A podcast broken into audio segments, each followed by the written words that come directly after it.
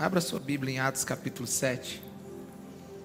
Atos capítulo 7, encontra o versículo 59.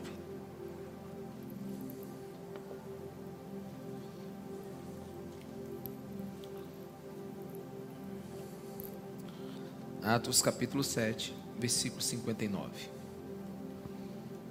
Diz assim a palavra de Deus: Enquanto apedrejavam Estevão, este orava: Senhor Jesus, recebe o meu espírito. Então, então caiu de joelhos e bradou: Senhor, não os consideres culpados deste pecado. E tendo dito isso, adormeceu. Aleluia. Aleluia. Quantos estão felizes de estarem aqui hoje? Quero também agradecer ao pessoal lá do Resgate, um dos projetos lá na nossa igreja que está assistindo a gente agora. Deus abençoe vocês aí, viu, galera? Sejam cheios da presença de Jesus. Enquanto apedrejava Estevão, esse orava: Senhor Jesus, recebe o meu espírito. Então caiu de joelhos e bradou: Senhor, não os, não os considere culpados deste pecado. E tendo isso, adormeceu. Meu Deus, que palavra. Papai querido, nos, nos revele a tua palavra segundo o teu coração. Espírito Santo de Deus, traz inspiração, traz entendimento, traz consciência da pessoa de Jesus Cristo, revelação de quem Jesus Cristo é. Nos abençoe nesse lugar e nos enche. Nos enche com sabedoria da tua parte. É o que nós oramos em nome de Jesus. Amém. Ah, quando a gente lê esses dois versículos de Atos 7, é, eu imagino ele como se alguém tivesse chegado no final de uma sessão de um cinema. Você chega no final, o mocinho está morrendo, o personagem principal do filme está morrendo e você acha que ele poderia viver. Quando você olha assim, sem conhecer toda a história, você acha que ele poderia viver. E você começa a fazer perguntas assim: por que, que ele não luta? Ele parece tão forte, tão bom. Eu não concordo que ele morra. É assim que eu vejo o final do capítulo 7. Né? Se você não conhece a história toda, você não entende os motivos pelo qual Estevão está morrendo aqui. E quando eu, eu leio esses dois versículos, eu fico pensando, o que teve na cabeça de Estevão e também de todas as milhares de pessoas que foram perseguidas no início da igreja, que não existe na nossa cabeça hoje. Por que eles não se levantaram contra Jesus? Por que eles não reclamaram? O que tinha na cabeça desses mártires? Qual a diferença entre a igreja de Atos e a nossa cabeça hoje? Qual a diferença entre a igreja de Atos e a igreja atual?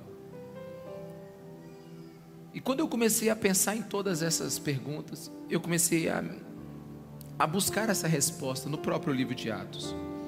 E eu encontrei Atos, capítulo 1, versículo 8, que diz assim: Mas receberão poder quando o Espírito Santo descer sobre vocês, e serão minhas testemunhas em Jerusalém, em toda a Judéia, Samaria, até os confins da terra. E receberão poder quando o Espírito Santo descer sobre vocês, e serão minhas testemunhas. Diga a palavra testemunhas. Sabe, a palavra testemunha, no livro de Atos, é mártur no grego, que significa Marte. Então, uma coisa que você aprende desde já é que o dicionário atual define Marte como aquela pessoa que sofre torturas ou mesmo a morte e renuncia à sua fé. Mas lá no Novo Testamento, lá na igreja primitiva, Marte é aquele que testemunha. Fala para a pessoa que está do seu lado, Marte é aquele que testemunha. Então, não existe não existe essa de testemunha para Estevão e para os primeiros cristãos que não fosse um mártir. É assim que eles ouviam a palavra testemunha. Ouviam como você precisa ser um mártir. E na história da igreja existem dois tipos de mártires: o mártir da vontade de fato e o mártir da vontade não de fato. Explico. Estevão morreu para a sua vontade e morreu de fato. João, o evangelista, morreu para a sua vontade, mas não temos evidências que ele foi martirizado. Nós temos evidências que ele morreu de causas naturais. Em outras palavras, testemunhas, os mártires, existem mártires que escolheram viver para Cristo e foram mortos. E existem testemunhas, mártires que escolheram viver para Cristo e viveram. Quantos estão me entendendo? Diga amém. Então, o martírio não é uma escolha pelo modo de morrer, mas é uma escolha pelo modo de viver. Por isso, a gente precisa aprender a viver como mártir. Mais uma vez, não há morte para Cristo se não houve vida para Ele. Ninguém, na verdade, morre por Jesus sem antes viver para Ele.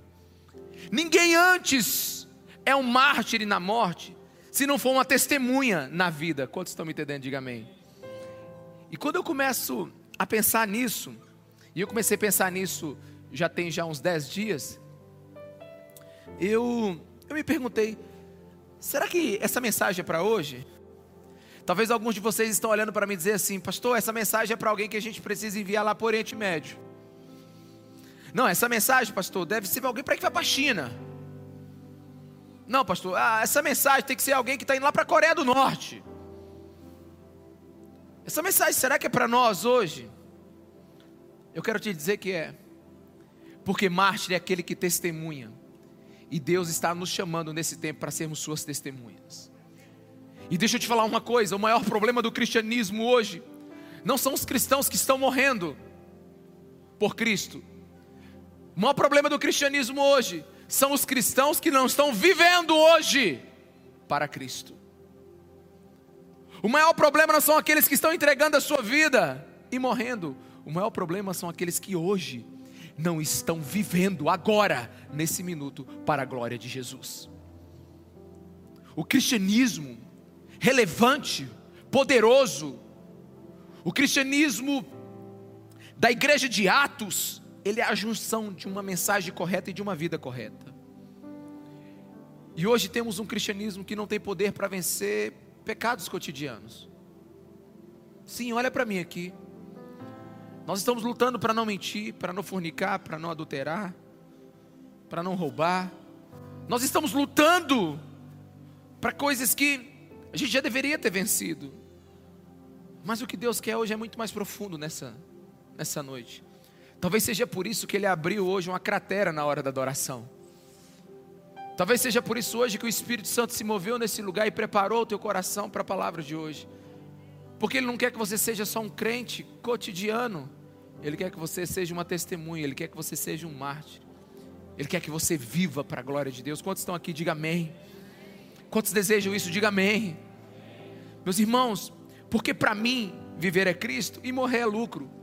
Essa foi uma das expressões mais fortes do apóstolo Paulo. E o que a gente precisa entender é que somente se pode morrer para Cristo, se viver para Cristo, ou seja, somente se pode dizer que morrer é lucro, se antes você pode dizer que Cristo é vida, que viver é Cristo. O apóstolo Paulo está dizendo assim: quanto mais eu amo Jesus, menos eu amo a minha vida. Quanto mais eu amo Cristo, mais eu renuncio aos meus próprios desejos.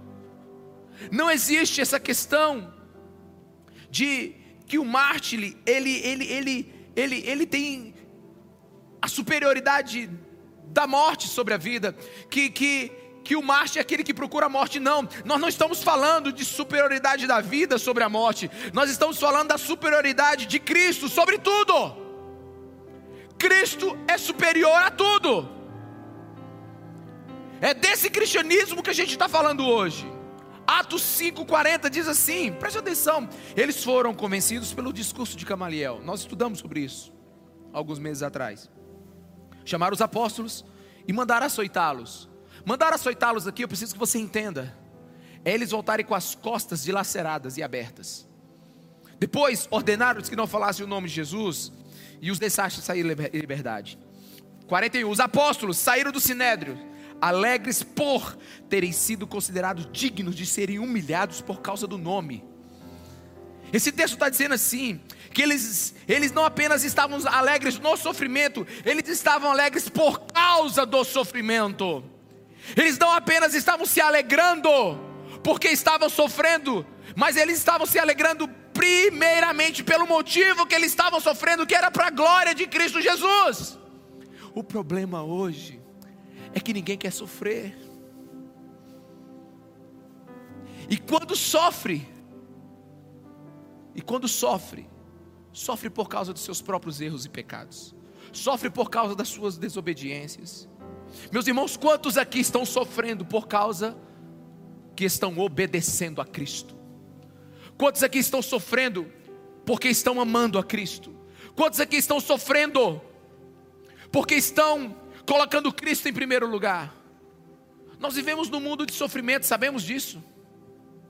Nós vivemos num mundo onde todo mundo tem uma dor.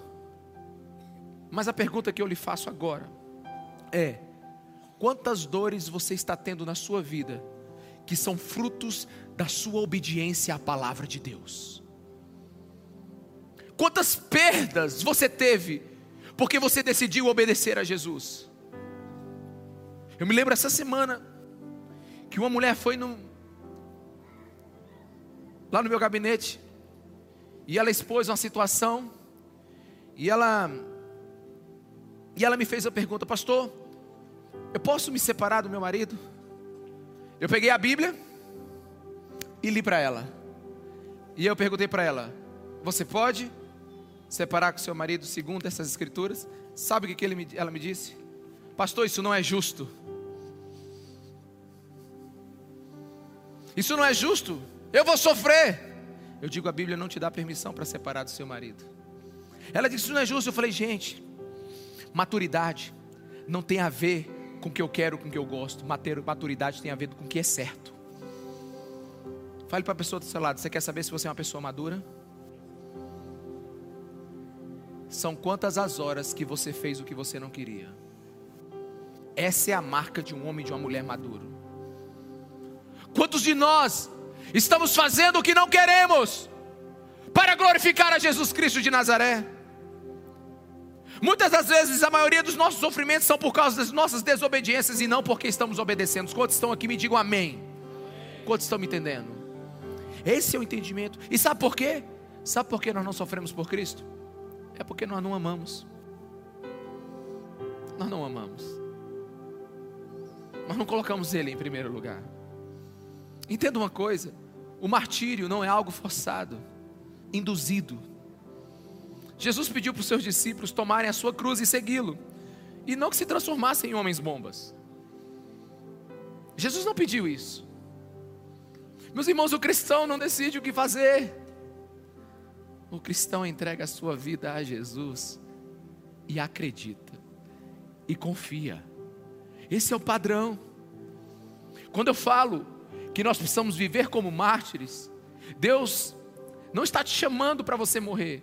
Deus está te chamando para você ser um sacrifício vivo, santo e agradável a Deus, porque esse é o culto racional. Romanos 12, versículo 1. Deus não quer que você morra, Deus quer que você viva. Viva para testemunhar da glória dele. E se você ler Romanos 12, 1 no original, você vai encontrar algo muito semelhante ao que eu vou te dizer agora. Ele, o apóstolo Paulo diz assim: portanto, depois de tudo aquilo que eu expliquei nos primeiros 11, nos primeiros 11 capítulos, com a ajuda de Deus, eu peço que vocês façam o seguinte: entregue seu cotidiano, sua vida, seu dormir, seu comer, seu trabalhar, seu passear, e que Deus receba o seu dia como uma oferta agradável a Ele. Quantos estão me entendendo, meus irmãos? Hoje, hoje, Jesus está nos chamando para uma vida de testemunho. Existe um grande erro que nós precisamos corrigir no nosso coração é que quando Jesus nos chamou para segui-lo, Ele não nos chamou só para segui-lo, porque tem gente que separa tomar a sua cruz e seguir Jesus, não dá para viver com essas duas coisas separadas. Não há seguidores de Jesus sem marcas de cruz nas costas. Olhe para a pessoa que está do seu lado, que se ela não tem a marca de cruz nas costas, ela não está seguindo Jesus direito. Existe um quê de renúncia, existe um, existe um quê de obediência. Existe um tempo agora, o Espírito Santo de Deus está nos levando para um tempo de, para mergulhar na palavra de Deus, para mergulhar no ensino de Jesus. A cruz mudou o mundo. E depois que Jesus ressuscitou, foi a palavra que os apóstolos pregaram. É a mensagem da cruz. Então nós precisamos entender que é ela que transforma Saulo em Paulo, que transforma homens maus e bons. Foi ela que sacudiu a escravidão das religiões e trouxe liberdade. Foi ela que mudou o mundo inteiro não há testemunho sem a cruz. E quando eu olho esse texto de Estevão, um homem que diz que na hora que ele estava sendo apedrejado, ele orou para Deus receber o Espírito e clamou e bradou para que Deus perdoasse os seus assassinos. Eu vejo um homem que encarou a morte de um jeito errado. Eu vejo um homem que tinha condições de testemunhar, de ser um mártir porque ele conhecia algo que a gente precisa conhecer. E hoje nós temos muitos paradigmas para serem mudados. Eu queria que você se segurasse na sua cadeira, porque existe uma mudança de mentalidade hoje que precisa ser quebrada no nosso meio. E eu preciso que você me acompanhe. A primeira coisa é: o martírio nunca deve ser planejado, mas por outro lado, é errado evitá-lo a todo custo. É errado você evitar a dor, o sofrimento, quando o caminho é de seguir a Jesus Cristo de Nazaré, especialmente quando ele é fruto de uma vida compromissada com Cristo. Tem muita gente que precisa manter a sua postura cristã, mas quando ele vai perder algo, ele recua.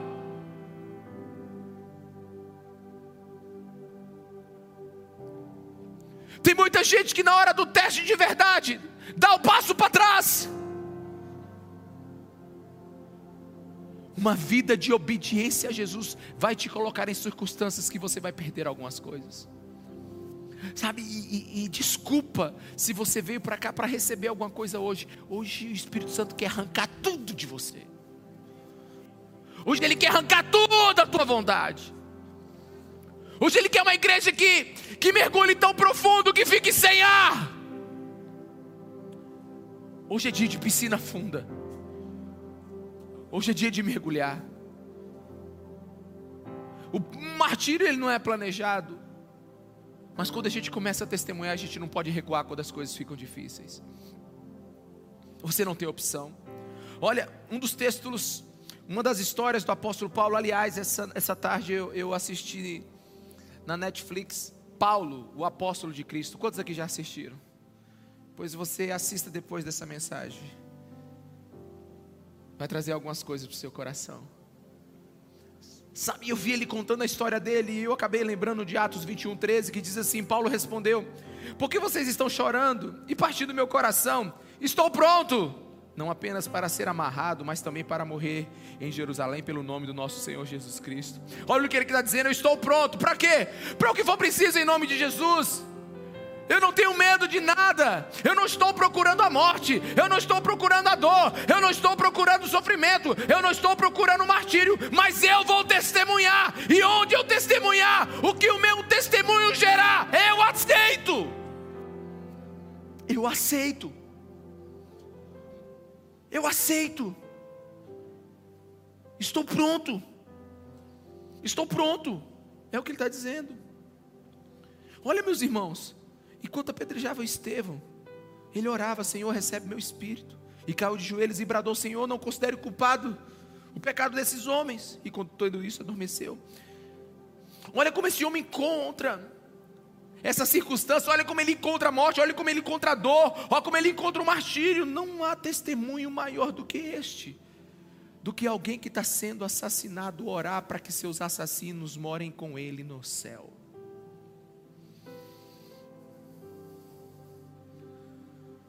Você precisa quebrar alguns paradigmas hoje.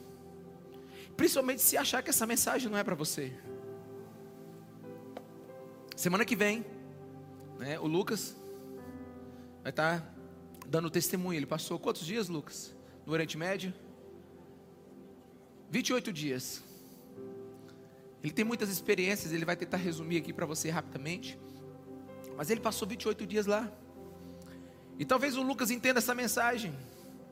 Melhor do que muitos de nós, porque ele decidiu largar toda a vida dele e ir pregar o evangelho aos muçulmanos. Mas deixa eu te dizer, eu preciso quebrar um paradigma na tua cabeça hoje, uma mentalidade que está incorreta. Você não precisa ir para lugar algum para você se tornar um mártir, uma testemunha.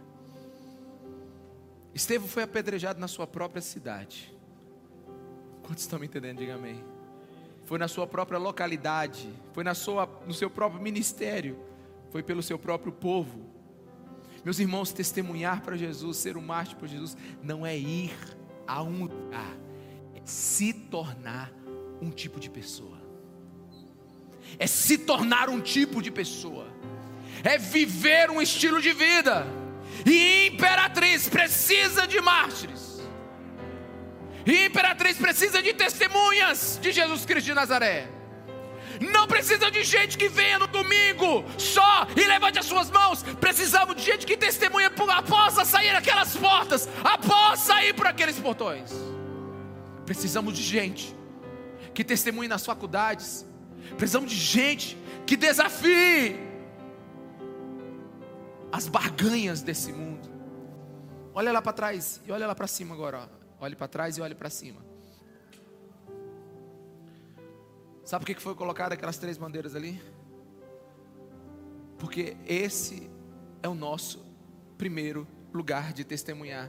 Primeiro imperatriz, depois no Maranhão, depois no Brasil e depois os confins da terra.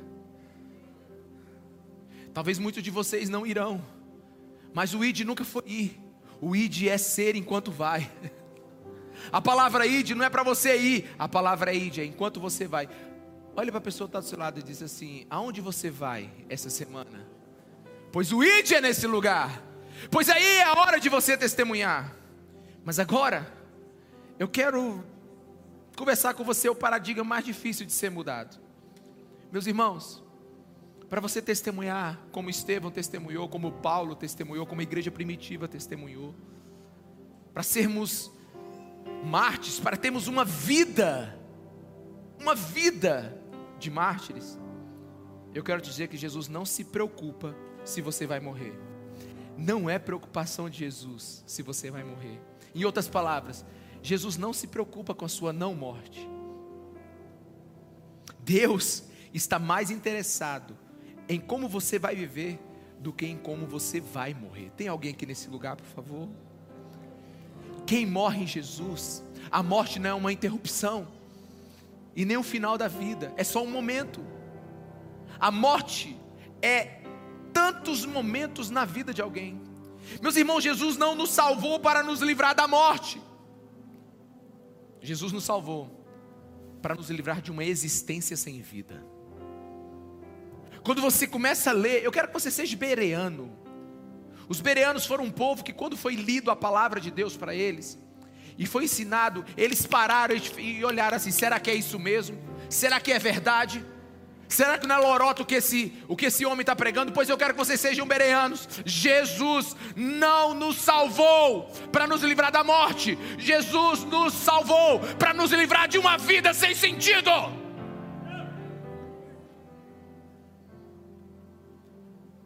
O que parecia o momento mais trágico da vida de Estevão, foi o momento que mais fluiu vida da vida dele. Foi o momento em que transformou, foi a erupção que a igreja precisava para testemunhar em todos os lugares. O que precisamos nos preocupar não é quando e como vamos morrer.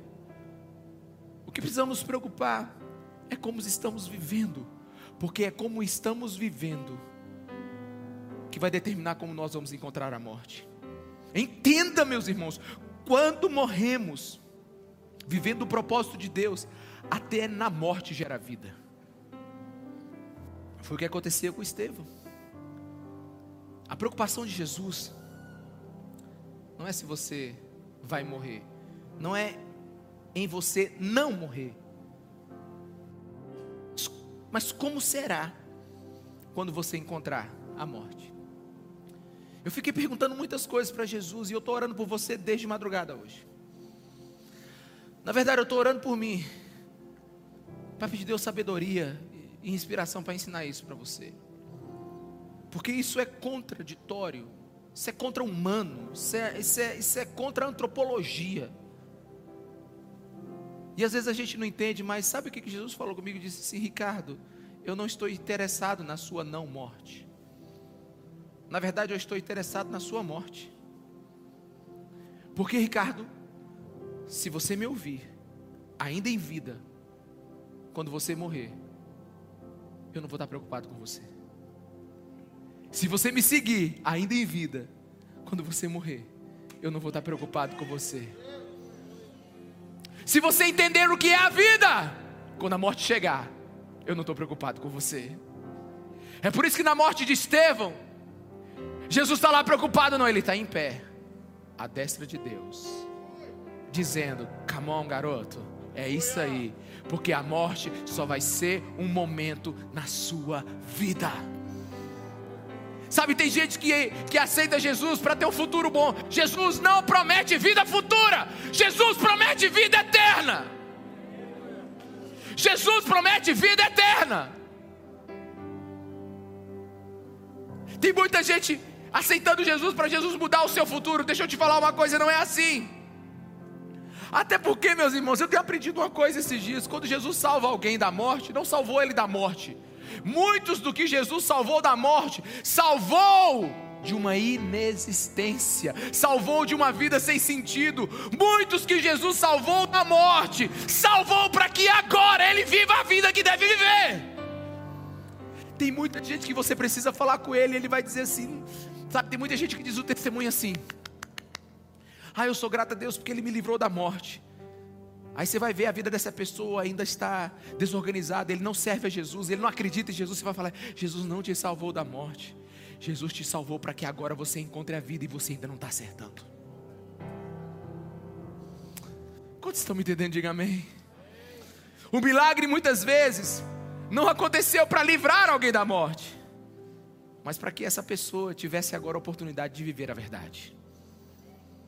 Tem gente, meus irmãos, que somente encontrou Jesus no momento da quase morte.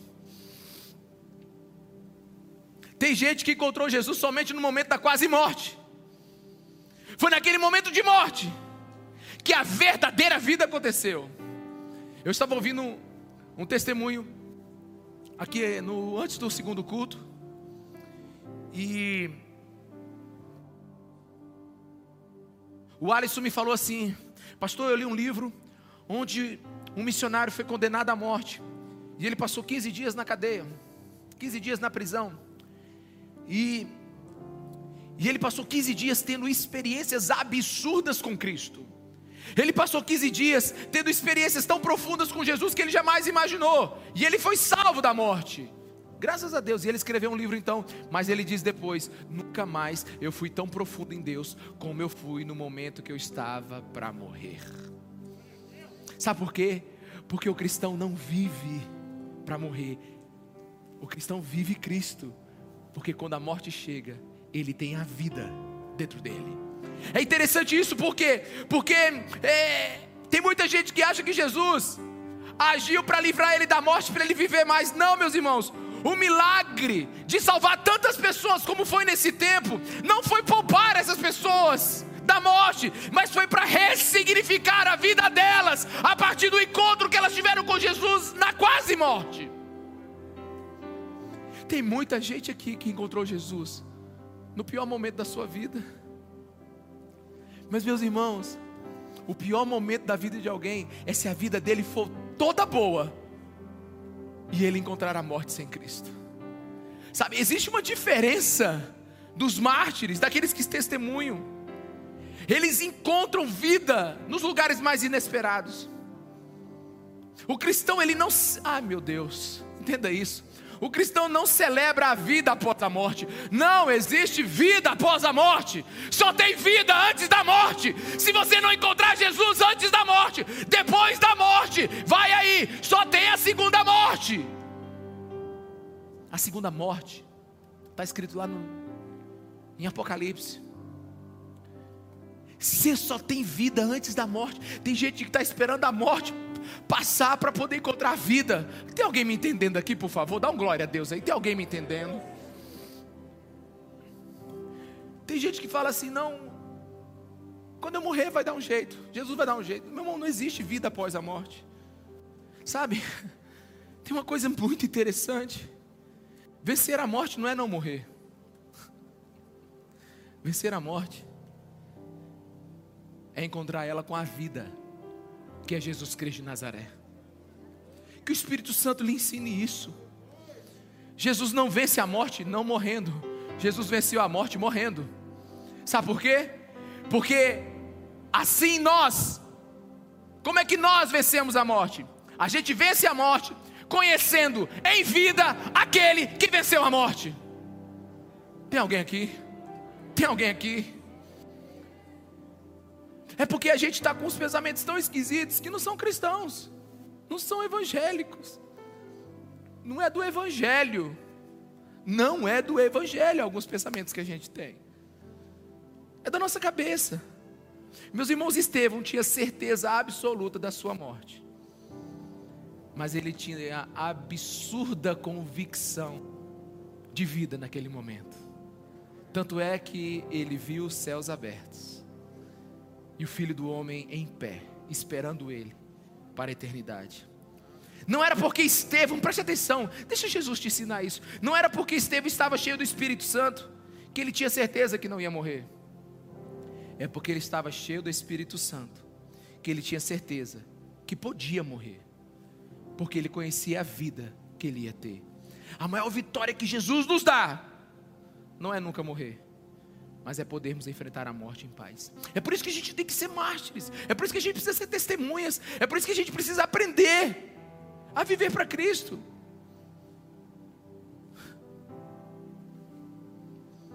Tem tanta gente que está preocupado com a morte, quando devia estar preocupado com a vida que está vivendo agora. Tem tanta gente que está preocupado com a morte, quando deveria estar preocupado com o estilo de vida que está tendo agora. Ninguém pode morrer para Cristo se antes não viver para Ele.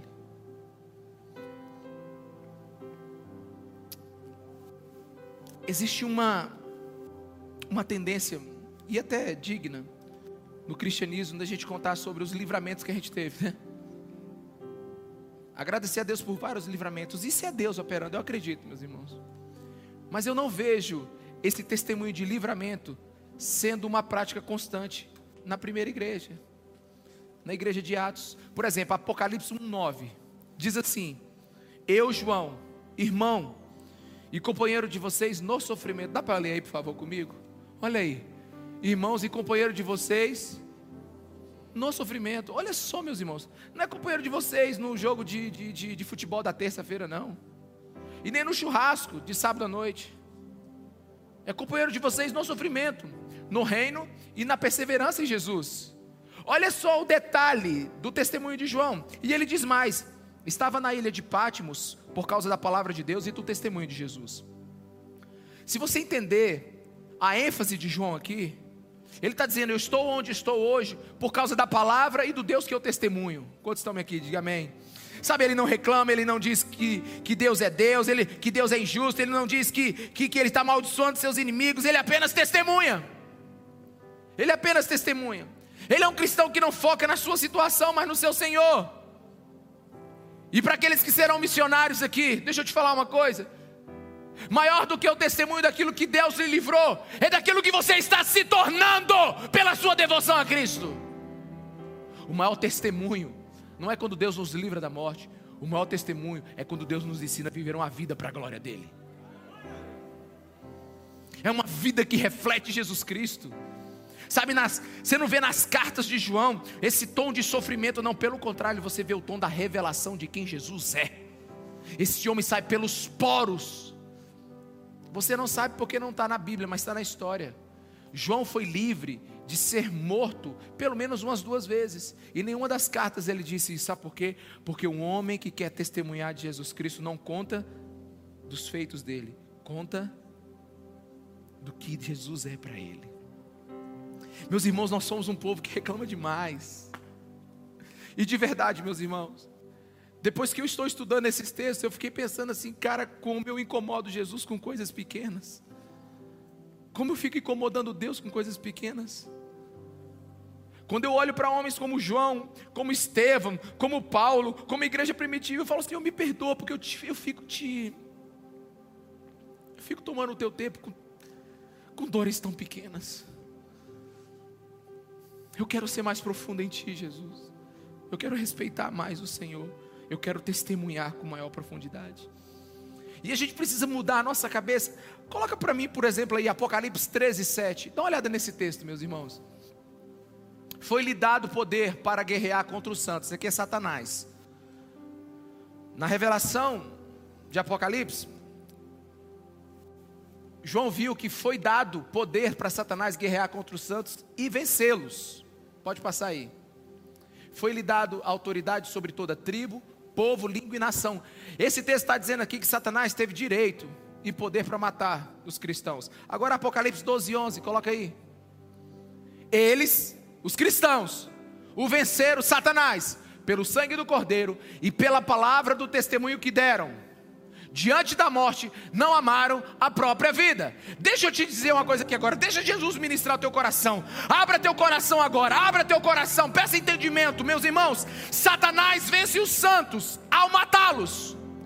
Os santos vencem Satanás ao morrerem por Cristo Jesus. Satanás vence os santos ao matá-los. Os santos vencem Satanás quando morrem glorificando a Jesus Cristo de Nazaré. Isso é rock and roll. Isso é ser cristão. A morte é uma tragédia para o incrédulo, porque elimina todas as suas possibilidades de vida todas as suas esperanças, seus sonhos. Ele teme a morte, porque é seu fim. Por incrédulo, irmãos, a morte é uma grande interrupção, é uma grande divisão, é um grande insulto. Mas por cristão é diferente. Olha Estevão. Ele orava, Senhor Jesus, recebe o meu espírito. Você não vê nenhum cristão dizendo assim, Senhor, recebe meu corpo. Recebe meus bitcoins. Recebe minhas empresas. Não. Sabe por quê? Porque quem é cristão sabe que existe algo dentro dele que vai atravessar esse momento da morte. Sabe, é esse que testemunho. O cristão sabe que dentro dele há algo que vai continuar até o fim. O cristão é aquele que sabe que em meio às circunstâncias ele ainda vai brilhar. Ah, meus irmãos, a gente precisa viver Romanos 8:36. Mas em todas as coisas somos mais que vencedores por meio daquele que nos amou. Estamos em mês de Olimpíada. Você vai conhecer um monte de gente que é vencedor, que vai vencer aí inúmeras, inúmeras provas, que sairão com a medalha de ouro, prata e bronze.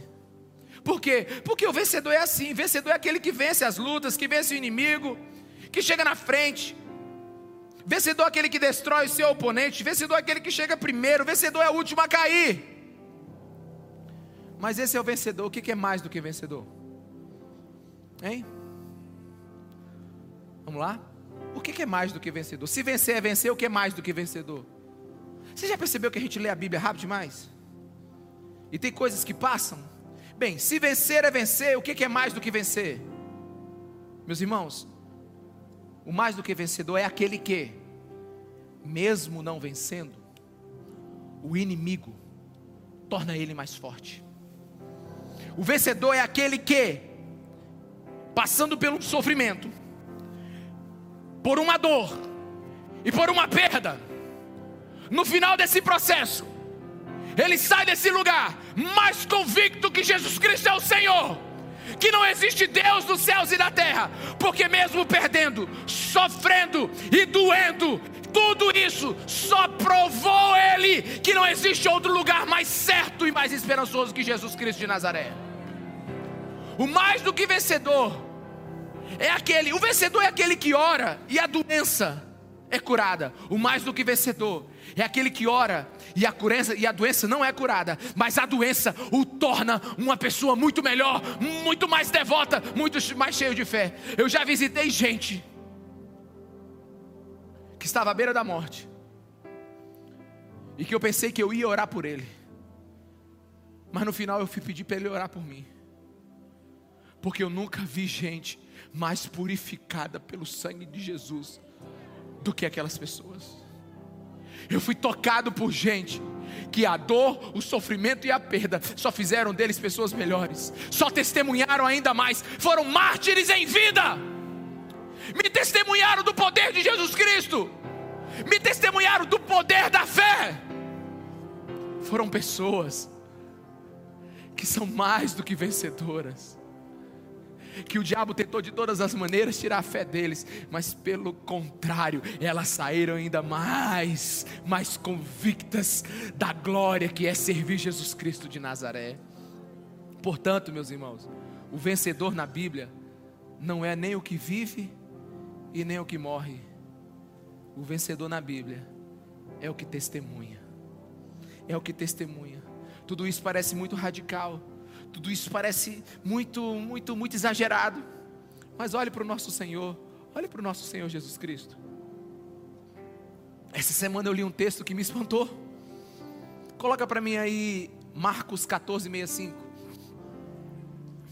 Me espantou esse texto. Então, alguns começaram a cuspir nele, vendaram-lhe os olhos e, dando-lhe murros, diziam: Profetize! E os guardas o levaram, dando-lhe tapas. Deixa eu dar uma traduzida para você aqui. Eles pregaram Jesus, botaram um saco na cabeça dele e começaram a dar tapa nele. Profetiza, adivinha quem te bateu, Deus? Se tu és Deus, pá! Quem é que te deu esse tapa no teu ouvido? Mesmo assim, fosse eu, se fosse eu, Jesus, naquela hora, ah, eu tinha virado um saiadinho nível 4, 5 e tinha acabado com tudo ali. Eu tinha destruído aqueles guardas. Como é que um guardinho, um soldadinho raso daquele, bate na cabeça de Deus e diz assim: Adivinha quem é? Meus irmãos, quando eu olho para Jesus, eu percebo que eu não sigo um guerreiro imbatível, que eu não sigo um Jesus armado que os dentes, eu não sigo um Jesus Rambo. Sabe quem eu sigo, quem eu amo? É aquele que poderia ter salvado a si mesmo e não salvou. Eu amo aquele que poderia ter descido da cruz, mas não desceu e decidiu morrer por mim. Sabe quem eu amo? Eu amo aquele que tinha todo o poder, mas se despiu de toda a glória para que eu fosse salvo. Quem poderia imaginar que o Criador do universo teria sua carne rasgada por pregos de ferro romanos? João 1, 29. João Batista olha para ele e diz assim: Esse é o Cordeiro de Deus que tira o pecado do mundo. Quem imaginaria que Deus viria escondido num cordeiro destinado a ser abatido? Jesus foi ceifado na flor da idade. Ele foi cuspido, espancado, ferido, empurrado. Sua honra foi quebrada. Ele foi abandonado por Deus para não me abandonar. Meus irmãos, a cruz me mostra o coração do cristão. A cruz me mostra o coração do meu Deus para o meu coração. A cruz me mostra como é um cristão deve viver. Sabe, tem uns que estão procurando o Jesus, o Jesus coach, o Jesus treinador, o Jesus empresário, o Jesus que arruma minha vida. Não, você tem um Jesus que morreu na cruz pelos seus pecados. Que te amou até a morte. O seu Deus, Ele te ensina a viver. Todos que viveram, todos que vão viver, todos que estão vivendo, sentirão o poder do amor da cruz. O sofrimento de Jesus é o pavio que incendeia a nossa paixão. Esse o cristianismo ele se distingue de todas as outras, de todos os outros, pela loucura da morte do seu fundador. Como é que Deus pode morrer, meus irmãos? Como é que o, o eterno pode ser morto em tempo e espaço? Ah, meus irmãos, eu não fui transformado por um conjunto ético. Eu não fui, eu, eu, eu, eu não fui, eu não amo um conjunto de normas e regras. Desculpa se você fica animado com isso, mas eu não amo histórias do Mar Vermelho. Eu não amo os machados que flutuam. Depois você lê a Bíblia. Eu não, eu não amo fogo que caiu do céu. Eu não amo os cegos que enxergam. Não, meus irmãos. Eu amo um Deus que morreu por mim naquela cruz. Eu amo um Deus que sofreu por mim.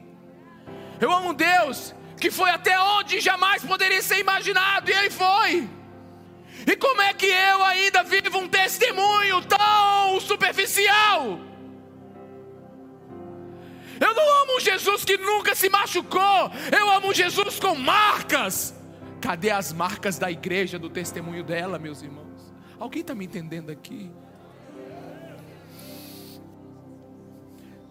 Eu amo um Jesus que me diz quem eu sou e de onde vim e para onde eu vou. Eu amo Jesus que sem Ele eu não, eu não, eu não, eu não existiria.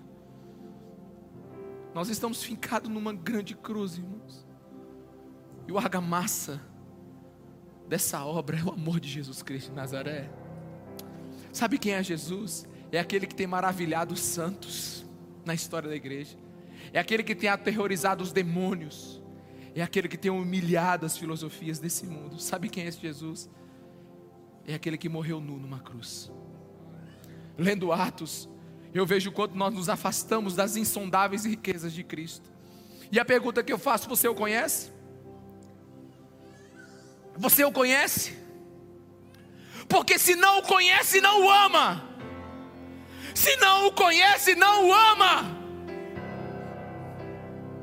Só ama quem o conhece. Só ama quem medita no seu amor. Só ama quem medita no seu sofrimento. Só ama quem medita no seu sacrifício. Só ama Jesus quem o conhece. Eu às vezes penso que nós gastamos nosso tempo com tantas outras coisas. E vivemos abaixo da linha da pobreza do reino de Deus. Sabe, é um cristianismo sem Cristo. Me espanta que a igreja moderna tenha mais conhecimento de um vírus de menos de dois anos do que um Jesus com mais de dois mil anos de idade. Me espanta que da boca dos cristãos tem mais argumentos para um vírus de menos de dois anos do que para um Jesus com mais de dois mil anos de idade. Isso prova que nós não meditamos nele. Ah, meus irmãos, o mártir, ele nunca procurou a morte. O mártir, ele procurou o seu amor, ele procurou o seu Salvador, ele procurou o seu Deus. O mártir, ele nunca foi fiel a um sofrimento. O mártir, ele sempre foi fiel a Jesus. ele sempre foi fiel a Jesus. Até porque sem amor, ainda que eu dê aos pobres tudo que eu possuo e entregue meu corpo para ser queimado, se não tiver amor, nada disso valerá. Martírio não é uma escolha pelo modo de viver. Martírio, testemunhar, é uma escolha pelo modo de viver. Diga comigo: o mártir não é um suicida. Diga: o mártir não é uma vida suicida, é uma vida consagrada. Aleluia. Aleluia, mas isso não é um exagero, pastor. É, não é fácil de engolir não. Mas a igreja precisa aprender hoje o que o Espírito Santo quer ensiná-la. A igreja precisa entender a natureza radical de Jesus Cristo de Nazaré. E eu queria que você ficasse de pé, que eu quero te dizer uma última coisa.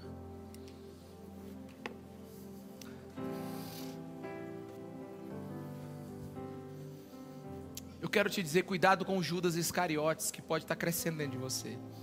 Essa semana, um outro texto me chamou muita atenção, que está lá em João capítulo 12 fala que Maria chegou numa festa, numa reunião, e quebrou um vaso de alabastro aos pés de Jesus.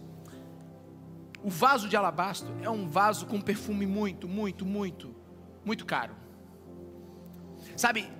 E ela quebrou, chorou, e ainda enxugou os pés de Jesus com seus cabelos.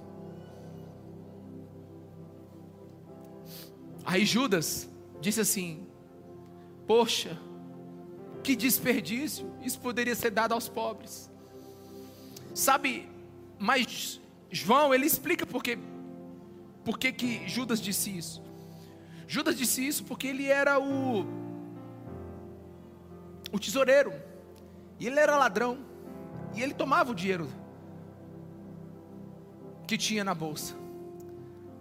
Sabe, eu não, não sei se você consegue imaginar, mas tem gente dizendo assim: que tolo desperdício essa devoção a Jesus. Que tolo desperdício esse exagero. Por que, que não cultua o normal? Por que, que não adora o normal? Por que, que esse povo não prega normal? Por que, que eles não testemunham normal? Que exagero! Para que quebrar esse negócio dos pés de Jesus?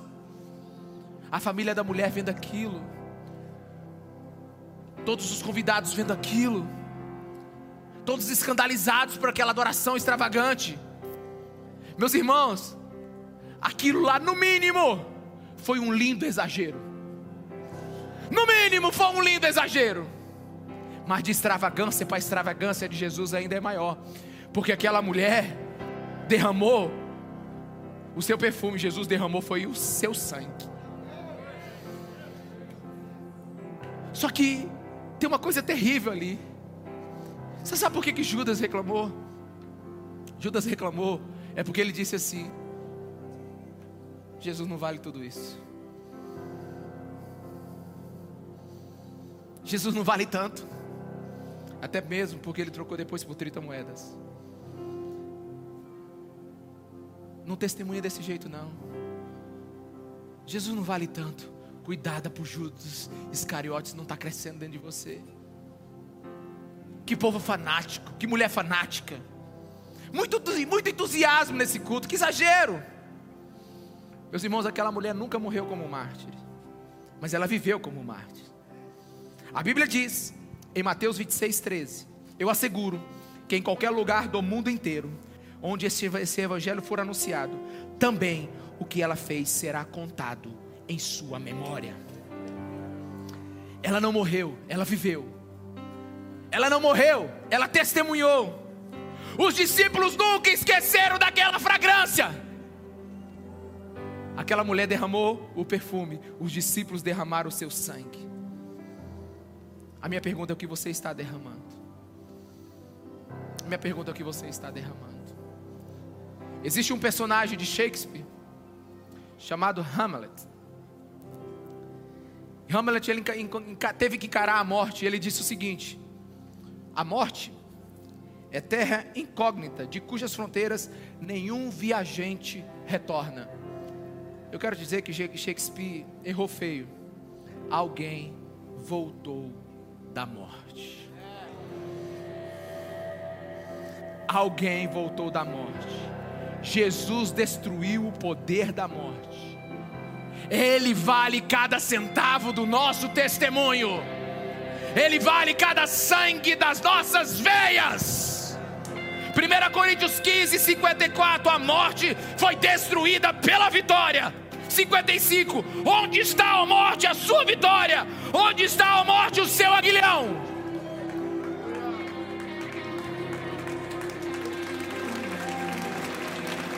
É!